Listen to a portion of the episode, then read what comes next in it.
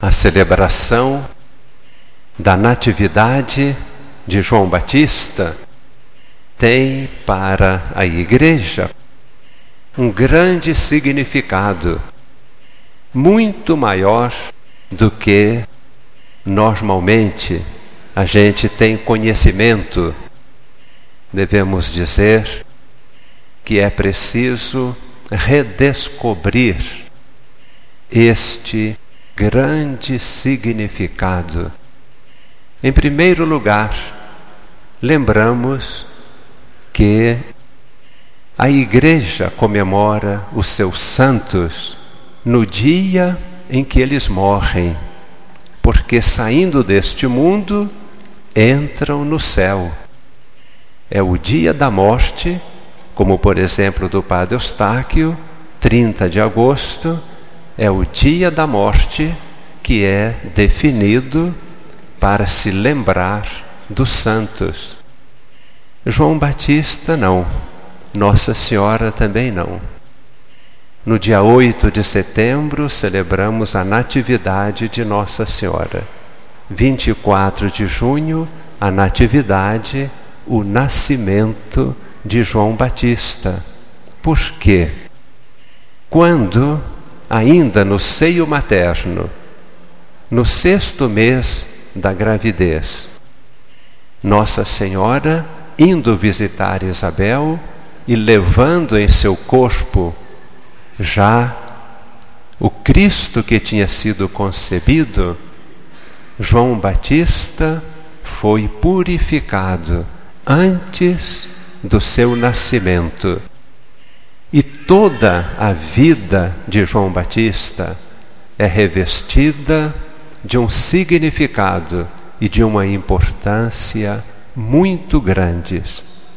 É por isso que na primeira leitura de hoje, escolhida no livro de Isaías, um dos cânticos do servo de Javé, são cânticos muito definidos que antecipam e profetizam o nascimento de Cristo.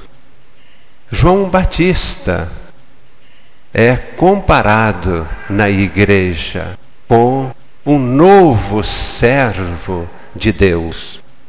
Como disse Jesus, ele foi o maior profeta que a terra conheceu. E também Jesus acrescenta: e todo aquele que pertencer ao reino de Deus será maior do que ele. João Batista é como que o aperfeiçoamento de todos os profetas. Por isso, aquele que no Antigo Testamento, Elias, que vivia nos desertos, era um modelo de vida especial de uma pessoa voltada para Deus e na crença do povo de Israel.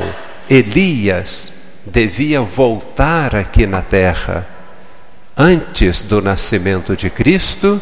Quando Jesus apresenta João Batista ao povo, ele diz: Este é o Elias que todos estavam esperando.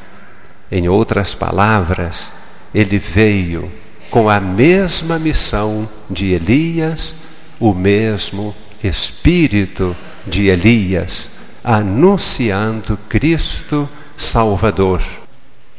E de tal forma, a sua missão é importante que no anúncio do Evangelho, a igreja começa com o nascimento de João Batista, aquele que veio como testemunha da luz, para falar de Jesus, que morreu e ressuscitou. A igreja tem um ponto inicial. Houve um homem enviado por Deus seu nome era João. Ele veio para dar testemunho da luz.